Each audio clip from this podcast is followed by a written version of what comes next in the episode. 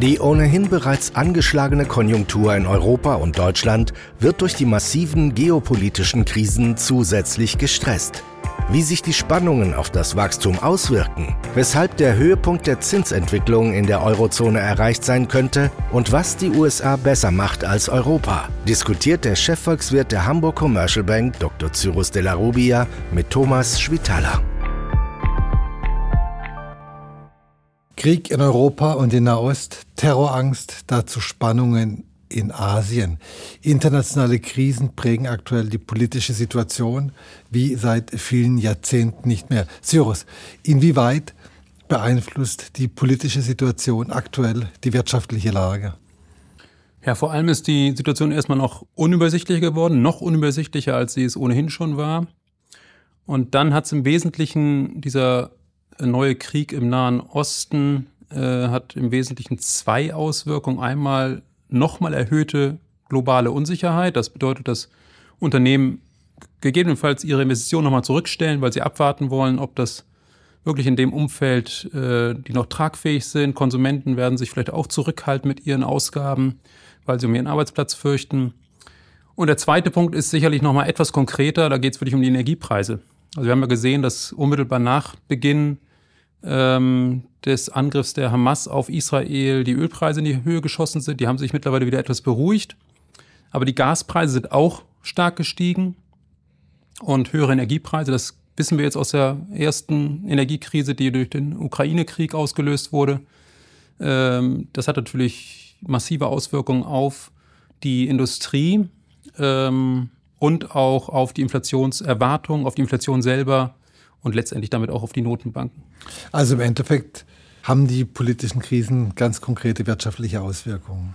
Absolut. Also das äh, ist zwar relativ weit entfernt, geografisch von uns aus gesehen, aber über die äh, Rohstoffmärkte haben wir unmittelbare Auswirkungen hier, sei es auch die äh, Agrarwirtschaft, die auch sehr energieintensiv äh, arbeitet.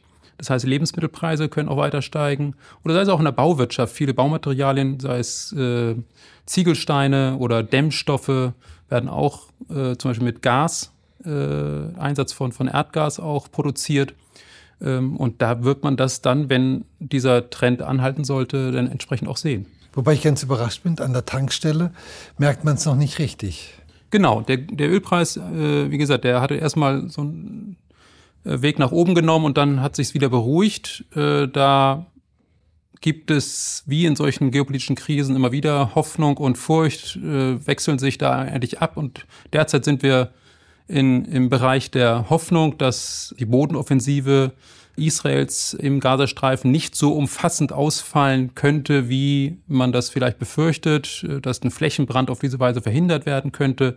Aber das ist eine Momentaufnahme und das kann in den nächsten Stunden schon wieder anders aussehen. Inwieweit spielt das, äh, das Vorkommen von Ölsenden oder Fracking in den USA eine Rolle? Es gab ja jahrelang die Theorie, dass man gesagt hat, wenn der Ölpreis relativ hoch ist, lohnt es sich, diese Anlagen wieder in Betrieb zu nehmen. Dann haben wir ein erhöhtes Angebot an Öl und dadurch werden die Preise ein bisschen gedeckelt. Ist das auch ein Effekt, den wir sehen? Mm, also die USA hat in den letzten Jahren, muss man schon sagen, seit eigentlich seit dem Tiefpunkt der Corona-Krise haben die wieder ihr Öl, ihre Ölförderung deutlich nach oben gefahren und sind jetzt auf einem Niveau, wo ich nicht vermuten würde, dass der Spielraum nach oben noch so signifikant ist. Das heißt, die Preise waren die ganze Zeit so hoch, dass sich schon gelohnt hat, diese relativ teure Ausbeutungsmethode zu nutzen.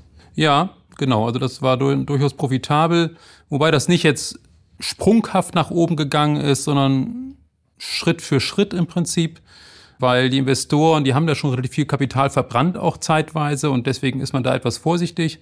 Äh, und dazu kommt natürlich auch die Perspektive, dass man eigentlich ja aus fossilen Brennstoffen aussteigen will und deswegen scheuen sich viele Unternehmen auch wirklich solche langfristigen Investitionen durchzuführen. Aber im Ergebnis ist es tatsächlich so, dass man in den USA jetzt doch derzeit relativ viel produziert. Man hat auch die strategische Reserve des Staates angezapft. Die hat sich seit, ich meine, seit 2019 etwa halbiert. Das heißt, da hat man schon ordentlichen Schluck aus der Pulle also genommen. Also praktisch, damit werden die Märkte so ein bisschen entlastet. Genau, das war die Idee von der Regierung Biden, dass man die Märkte dadurch entlastet, weil auf der anderen Seite hat ja die OPEC äh, und die OPEC-Staaten mit der mit Saudi-Arabien als, als das Land mit, mit dem größten Einfluss die Förderung sehr stark auch zurückgenommen. Äh, um die Märkte zu stabilisieren. Und da findet also auch so ein Kampf also statt zwischen. Also die, die Saudi-Arabien meint mit Märkte stabilisieren, die ja, Preise hochhalten. Genau, ne? genau, genau. Und äh, Biden will natürlich äh, die Preise eher niedrig halten, nicht zuletzt auch vor dem Hintergrund des äh, Wahlkampfs, der jetzt ansteht und den Präsidentschaftswahlen Ende 2024. Lass uns doch mal auf die Auswirkungen dieser Krisen blicken. Nach dem russischen Überfall auf die Ukraine hat sich die Zahl der Handelsbeschränkungen und Embargos stark erhöht. Es gab davor ja schon etliche, also Iran ist da zum Beispiel betroffen. Verändern diese politischen Krisen denn auch die Warenströme? Lässt sich sowas messen? Also Warenströme meinst du jetzt äh, das, was in Containerschiffen ja, etwa? Ja, oder die äh, Handelsströme. Äh, weil genau. Handelsströme generell auf jeden Fall, ganz äh, am, am deutlichsten natürlich bei, bei Energiewaren sozusagen, also Erdgas, äh, Erdöl. Und aus, außerhalb der, der Energie? Außerhalb sicherlich auch, weil einfach viele Häfen bedingt durch den Krieg, bedingt durch Sanktionen äh, nicht mehr angelaufen werden können. Ähm, aber man muss auch feststellen, dass die, die wichtigsten Routen, sei es äh, von China in die USA, sei es von China nach Europa, dass die weiterhin natürlich immer noch dominieren und, und da immer noch sehr, sehr viel Handel stattfindet.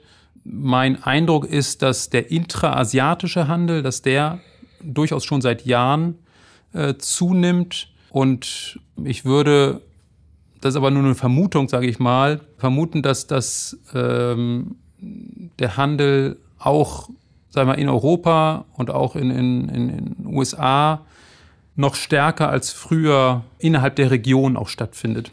Das war ja aber im Prinzip so eine Reaktion auch auf Corona, wo man gesagt hat, man möchte die Lieferketten vielleicht ein bisschen weniger komplex gestalten. Genau, genau. Also das ist, äh, das merkt man ja, dass das es viele Unsicherheitsfaktoren gibt, die die Lieferketten bedrohen können. Das ist eben nicht nur eine Epidemie, sondern es ist eben auch Geopolitik und insofern gibt es da, glaube ich, einen Trend.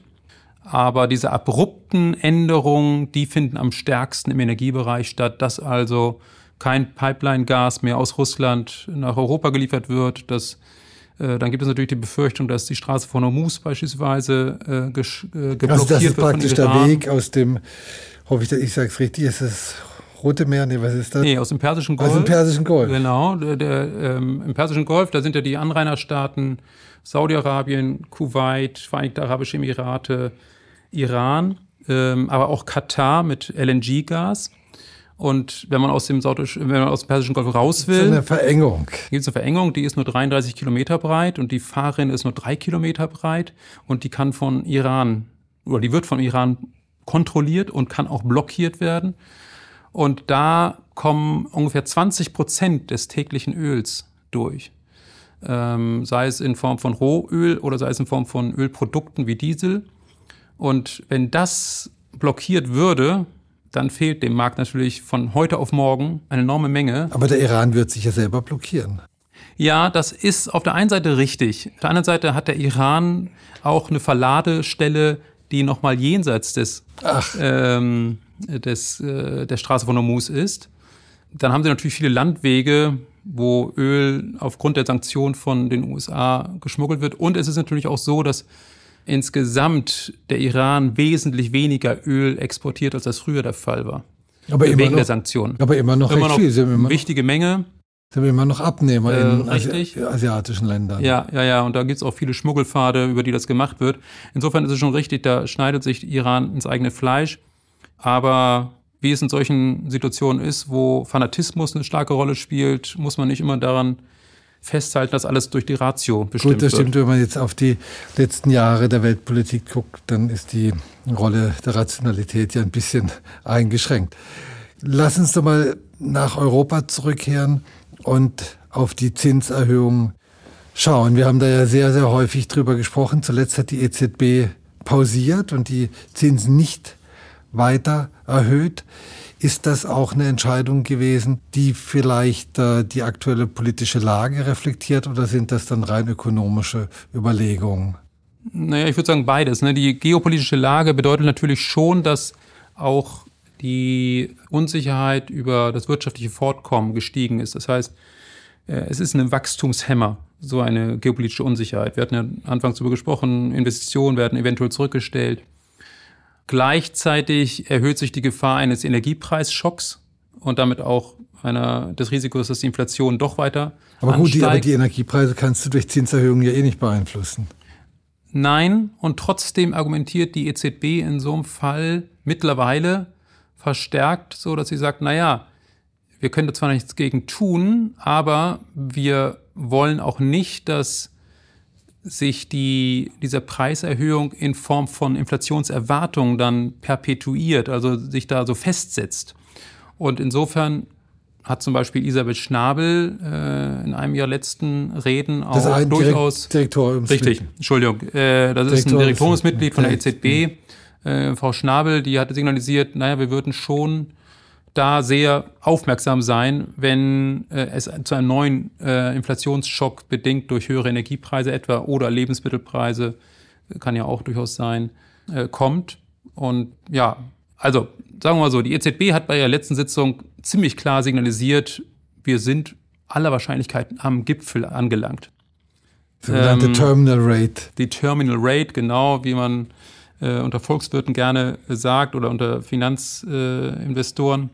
Klingt ähm, auch schön. Klingt auch super, genau, genau. ja, also das Risiko ist dennoch da, dass die Diskussion doch noch nicht ganz vorbei ist. Jetzt gibt es aber natürlich gute Nachrichten. Also nach der EZB-Entscheidung kam das erst jetzt ganz aktuell. Im Oktober ist die Inflation in der Eurozone auf 2,9 Prozent gesunken. Das ist der niedrigste Wert seit zwei Jahren. Mhm. Und das ist auch gar nicht mehr so weit weg von den zwei Prozent, die eigentlich äh, postuliert sind.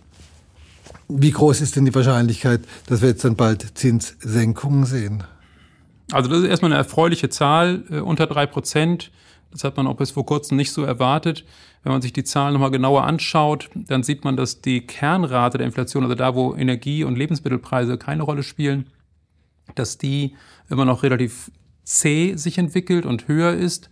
Das heißt also, der wichtigste Treiber äh, dieser Inflations, dieses Inflationsrückgangs ist die Energiekomponente und hier wiederum geografisch gesehen auch die Energiekomponente in Italien witzigerweise. Also das da, musst du erklären. Naja, das kann ich dir nicht tatsächlich äh, in, in der Vollständigkeit erklären. Ich kann dir nur diese Beobachtung wiedergeben, die ich aus den Statistiken erlesen habe, dass in Italien eben dieser Effekt, dieser Basiseffekt vor einem Jahr, dass dir da die Infl äh, Energiepreise besonders hoch waren und jetzt besonders stark gefallen sind. Okay. Also Italien hat vielleicht einen Inflationsgewichtsanteil von bis zu 20 Prozent, vielleicht 16 Prozent oder so. Okay. Und das macht sie dann entsprechend bemerkbar. Aber es ist gerade dieser sensibler Punkt Energie. Und wir haben ja gerade die ganze Zeit über Energie gesprochen, wo das Risiko besonders hoch ist, dass das eventuell einen anderen Pfad nimmt.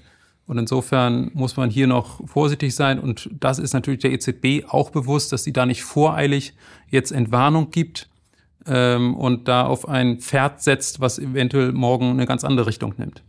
Eng mit den Zinsen verknüpft ist äh, die wirtschaftliche Entwicklung, das Wirtschaftswachstum. Das schaut in Deutschland ehrlich gesagt ziemlich, äh, ziemlich mau aus. Deutsche Wirtschaft ist im dritten Quartal geschrumpft. In USA ist sie um 4,9 Prozent gewachsen. Was machen die Amerikaner so viel besser als wir? Ja, es gibt vieles, was sie besser machen. Es gibt vieles, was sie auch nicht unbedingt besser machen.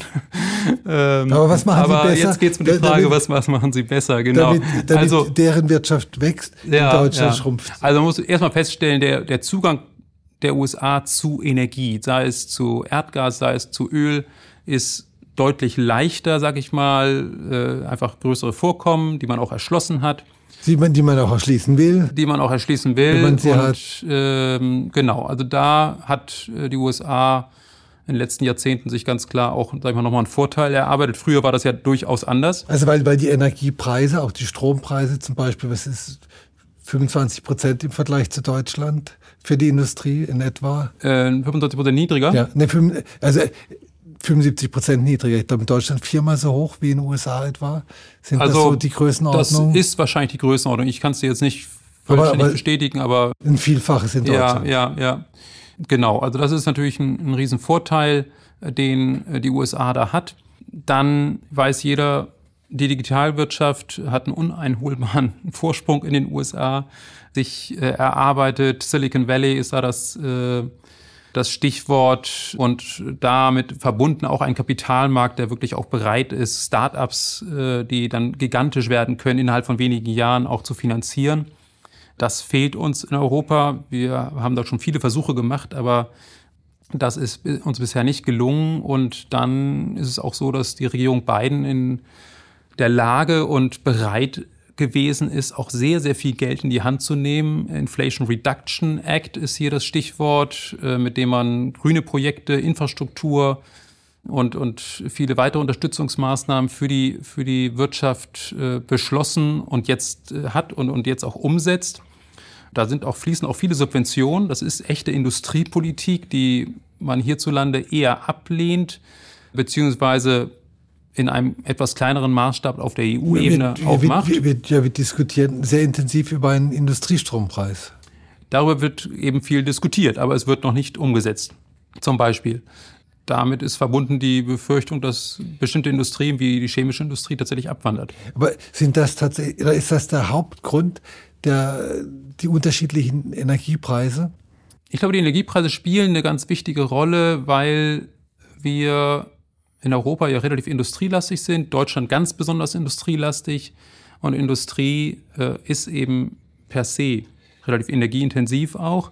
Natürlich hast du viele andere strukturelle Probleme, ähm, sei es äh, Arbeitskräftemangel, sei es äh, die Probleme in der Verwaltung, die äh, viele Prozesse sehr, sehr zögerlich äh, machen. Äh, auf der EU-Ebene ist es die fehlende Umsetzbarkeit und Beschließbarkeit von vielen Projekten, weil man einstimmige Beschlüsse benötigt in vielen Bereichen und sich da Länder immer wieder querstellen und diese äh, Einheitlichkeit oder ein, äh, Einstimmigkeit nicht äh, haben wollen, beziehungsweise sich dagegen wenden. Und nicht zuletzt muss man natürlich auch feststellen, auch die militärische Stärke der USA ist natürlich auch ein Faktor, der, glaube ich, dem Land generell auch ein gewisses Selbstbewusstsein gibt, was hierzulande sicherlich auch fehlt. Ähm, und das wird uns natürlich besonders vor Augen geführt, äh, da der Krieg bei uns vor der Haustür jetzt da ist. Die eigene Verwundbarkeit. Und äh, die genau, die eigene Verwundbarkeit, richtig. Deswegen habe ich eingangs gesagt, einiges läuft auch in den USA nicht so super. Wir haben das gerade erlebt. Der Kongress war drei Wochen handlungsunfähig in den USA, weil ein Sprecher nicht gefunden werden konnte unter den Republikanern. Wir haben Ende des nächsten Jahres eine entscheidende Wahl vor uns. Und da weiß man noch nicht mal, ob das Ergebnis, wenn es denn irgendwie ausfällt, dann auch akzeptiert wird. Das ist ja völlig recht, Cyrus. Aber ist es nicht erstaunlich, dass die USA trotz dieser schwierigen politischen Situation, die sie jahrzehntelang nicht hatten, so eine Stärke haben. Ich, für mich ist es eher ein Beweis der Stärke. Ich sehe es auch als Stärke, dass, äh, dass man sich da beweisen kann, aber das ändert ja nichts an der Tatsache, dass sich die wirtschaftliche, die politische Lage nach meiner Beobachtung von Jahr zu Jahr verschlechtert und, und äh, fragiler wird und möglicherweise auf ja, ein gewisses Desaster hinausläuft. Denn wenn man denkt daran, dass das am 6. Januar 2021 die USA wirklich mehr oder weniger aus Nichts an einem Coup vorbeigeschrammt ist und genau derselbe Kandidat dann Ende 2024 möglicherweise äh, gewählt wird, der damals gesagt hat, die Wahlen sind ungültig und es heute auch noch sagt, äh, oder das Wahlergebnis ist ungültig, äh, dann finde ich das durchaus beunruhigend und ich glaube, dass auch einige Unternehmen das auch beunruhigend finden. Also von daher ist es nicht völlig einseitig, alles in Europa ist schlecht und alles in den USA ist gut. Das wollte Wobei ich nur mal, du mir, du mir äh, immer gesagt hast, die Institutionen in den USA sind so unglaublich gefestigt, die können auch einen schlechten oder einen chaotischen Präsidenten aushalten. Das habe ich, glaube ich, 2016 gesagt, ne? Ja, ist lange her, aber immerhin. Und ist, hat, sich, hat sich bislang ja auch bewahrheitet. Ja, natürlich. Ich meine, das ist eine der ältesten Demokratien der Welt. Äh, das ist richtig. Aber dass ja, viele Menschen in den USA die Wertschätzung für die guten Institutionen in, in dem Land verloren haben und sie aufs Spiel setzen. Das klingt nicht gut, aber wir beenden jetzt diese politische Debatte und gehen nochmal mhm. zur Wirtschaft. Ich komme jetzt aber zu Wachstumszahlen. Ich habe neulich in der Financial Times, ohne die ich ja diesen Podcast gar nicht mit dir bestreiten könnte, eine ganz tolle Statistik gesehen. Und zwar haben die ausgerechnet, wie sich die Wirtschaft in den verschiedenen Industrieländern seit dem vierten Quartal 2019, also vor Corona, in Summe entwickelt hat. Bis zum zweiten Quartal 23 wuchs das äh, Bruttoinlandsprodukt in den USA zusammengefasst um 6 Prozent, in der Eurozone um 3 Prozent, genau wie in Japan. In Deutschland, da komme ich wieder dazu, landen wir beim Wachstum von wenigen Zehntel Prozent ganz am Ende der des, des Feldes. Mhm. Warum hinken wir so stark hinterher? Also nicht nur hinter den USA, die dann von mir aus billige Energie haben, sondern auch im Vergleich zu unseren europäischen Peers, die ja auch nicht weniger für Öl und Gas bezahlen. Nee, sie bezahlen nicht weniger für Öl und Gas. Ähm, teilweise bezahlen sie weniger für Strom. Weil sie, weil die Atomkraft in, in Frankreich. Äh haben wir ja leider nicht mehr. Also leider darf man nicht sagen, aber wir haben es nicht mehr. ne? Also um es neutral zu sagen. Also, wir sind strukturell anders aufgestellt als viele europäische Peers äh, aber auch als die USA. Insofern strukturell, strukturell, strukturell heißt, aufgestellt. Wir haben, schön. Strukturell heißt, wir haben einen größeren Anteil des Industriesektors des verarbeitenden Gewerbes. Das sind etwa 20, 21 Prozent des, der gesamten Bruttowertschöpfung in der Volkswirtschaft. In Frankreich sind es eher so 15 Prozent, vielleicht zuletzt sogar 13 Prozent. Zuletzt nur. auch gefallen, was die Franzosen übrigens sehr beklagen. Das ja, ist immer ja, weiter. Genau, genau. Da sind, gehen viele wertvolle Arbeitsplätze verloren. Ähm, Italien hat, glaube ich, 16 Prozent und Frankreich ist natürlich eher so im Bereich von 11, 12 Prozent nur. Ähm, äh, jetzt, wo ich das nochmal mir in Erinnerung hole. Ähm, USA ist auch eher im Bereich von 11, 12 Prozent, was das verarbeitende Gewerbe angeht. Und das ist energieintensiv. So, das ist energieintensiv und das ist zinssensibel. Das ist eine, eine Wirtschafts-, ein Wirtschaftssektor, der äh, auf Investitionen angewiesen ist, der Schulden machen muss, um seine Investitionen zu finanzieren. Wenn die Zinsen steigen, dann werden diese Sektoren viel stärker getroffen als etwa Kapital, weniger kapitalintensive Dienstleistungen. Und äh, insofern sind wir davon besonders stark betroffen. Sind wir deswegen falsch aufgestellt? Für diese Situation ja, aber ich glaube nicht, dass diese Situation auf ewig so bleiben wird. Beziehungsweise man kann natürlich auch Sachen machen, um sie zu ändern. Sei es zum Beispiel in der Form, dass man erneuerbare Energien massivst ausbaut und rasch ausbaut, mit einem Deutschland-Tempo, so wie Olaf Scholz das eigentlich versprochen hat. Das ist unbedingt notwendig, wenn wir diese Industrie hier auch halten. Und Glasfaser wäre auch schön, oder? Bitte? Glasfaser wäre auch schön. Glasfaser wäre auch schön. Ähm, wie wär, wie es ist auch nicht so, dass da jetzt gar nichts passiert. Wird wirklich äh, durchaus sehr viel gebaut, so wie jetzt auch endlich auch angefangen wurde, das Bahnnetz auch äh, zu äh, reparieren und, und weiter auszubauen. Das dauert alles sehr lange, aber Jahrzehnte. es passiert was. Äh, wir müssen, glaube ich, ein bisschen Geduld noch haben und natürlich nicht nur Geduld, sondern auch wirklich auch äh, also wir brauchen Geduld im, sein. Geduld im Deutschland-Tempo. Und jetzt, weil du das gesagt hast mit dem mit, mit, mit den erneuerbaren Energien, jetzt haben wir ein großes Unternehmen, Siemens Energy. Ja also ganz wichtig eigentlich für die Energiewende. Die bauen alle möglichen Sachen, äh, Windräder, aber glaube ich auch Wasserstoff und so. Jetzt sind die dummerweise äh, geht es denen gar nicht gut und haben um Staatshilfen gebeten. Es kommt einem so ein bisschen, wenn man drauf guckt, vor wie aus dem falschen Film. Also die bauen das, was alle brauchen und denen droht die Pleite. Wenn es einer erklären kann, dann du.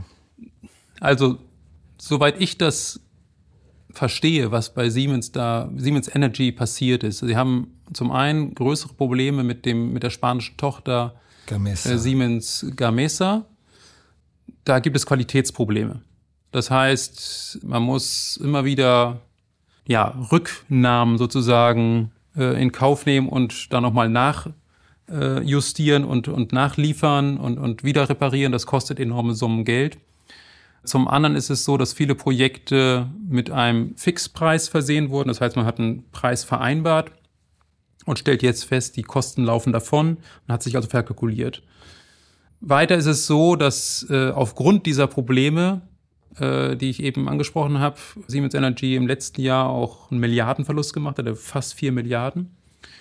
Und es ist dann noch so, dass Siemens Energy ein, ein prall gefülltes Auftragsbuch Riesig, hat, riesiges Auftragsbuch. über 100 Milliarden.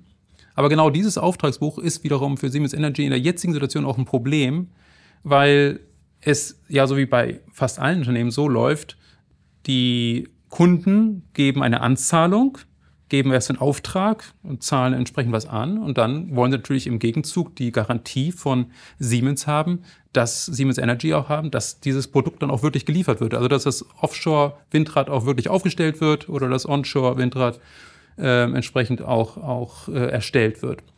Und diese Garantien, die lässt sich Siemens Energy in der Regel von Banken ja, äh, als Darlehen sozusagen nochmal absichern.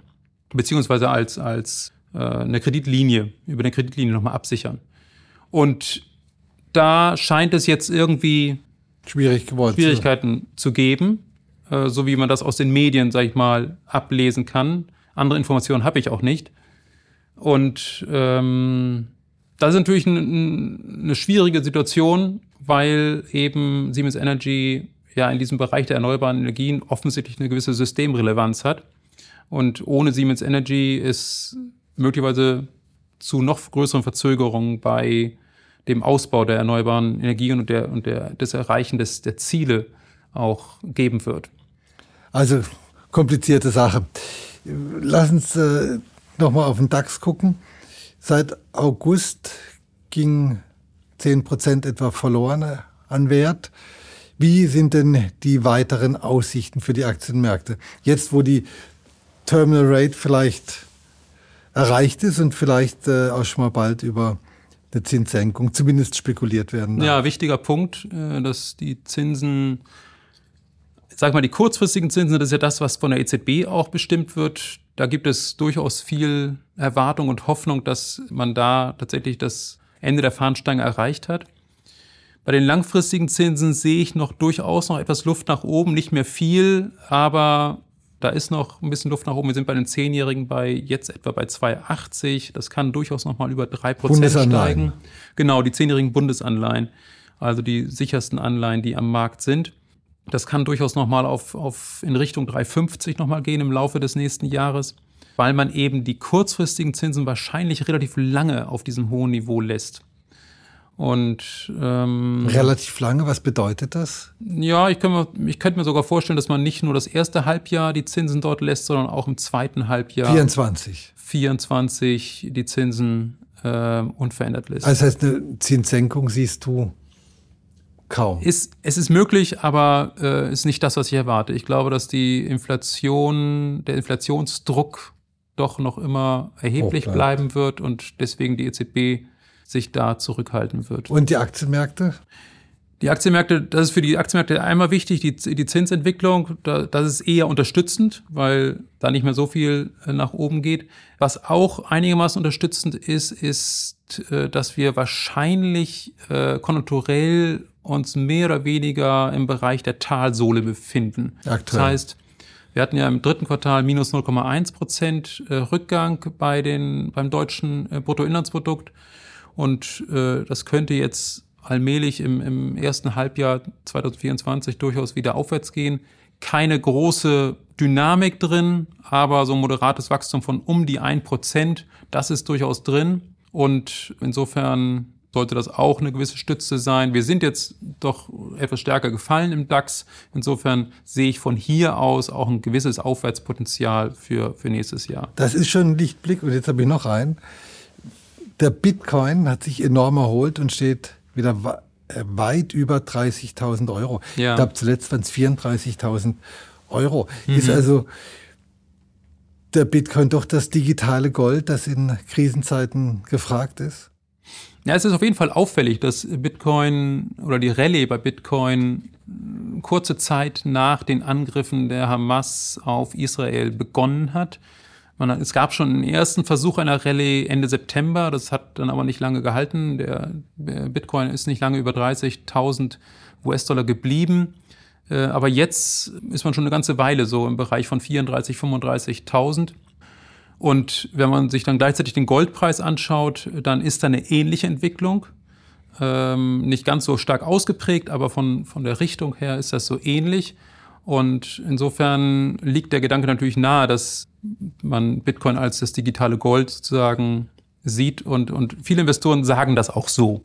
Dass es das digitale Gold ist, das leichter lagerbar ist, leichter verfügbar letztendlich, aber eben trotzdem knapp, weil es eben nicht beliebig vermehrt werden kann. Und, und da kommt man dann auch zu einem, einem weiteren Grund, der, der möglicherweise dahinter steht, hinter dieser Rallye, dass nämlich im nächsten Jahr wird das äh, sogenannte Halving stattfinden.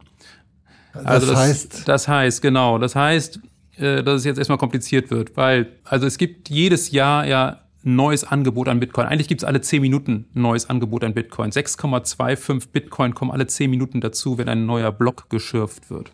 Das bedeutet letztendlich, dass im Jahr ungefähr 330.000 neue Bitcoin dazukommen. Wir haben jetzt ungefähr 19 Millionen, äh, dann kommen also 330 dazu. Wenn jetzt das Halving stattfindet, das findet alle vier Jahre statt, dann bedeutet das pro Jahr nur noch 185 äh, also nicht, nicht, also es ist nicht wie bei Aktien, dass der Wert praktisch halbiert wird und äh, die Nein, das Angebot, kein, kein das, neu, das neue Angebot wird, wird halbiert. Genau, okay. Ähm, und wenn man davon ausgeht, dass die Nachfrage ungefähr mit dem gleichen Tempo steigt, die, das Angebot aber weniger stark dann nach oben geht, Preis. dann muss der Preis steigen. Das weiß jeder Marktwirtschaftler sozusagen. Ne?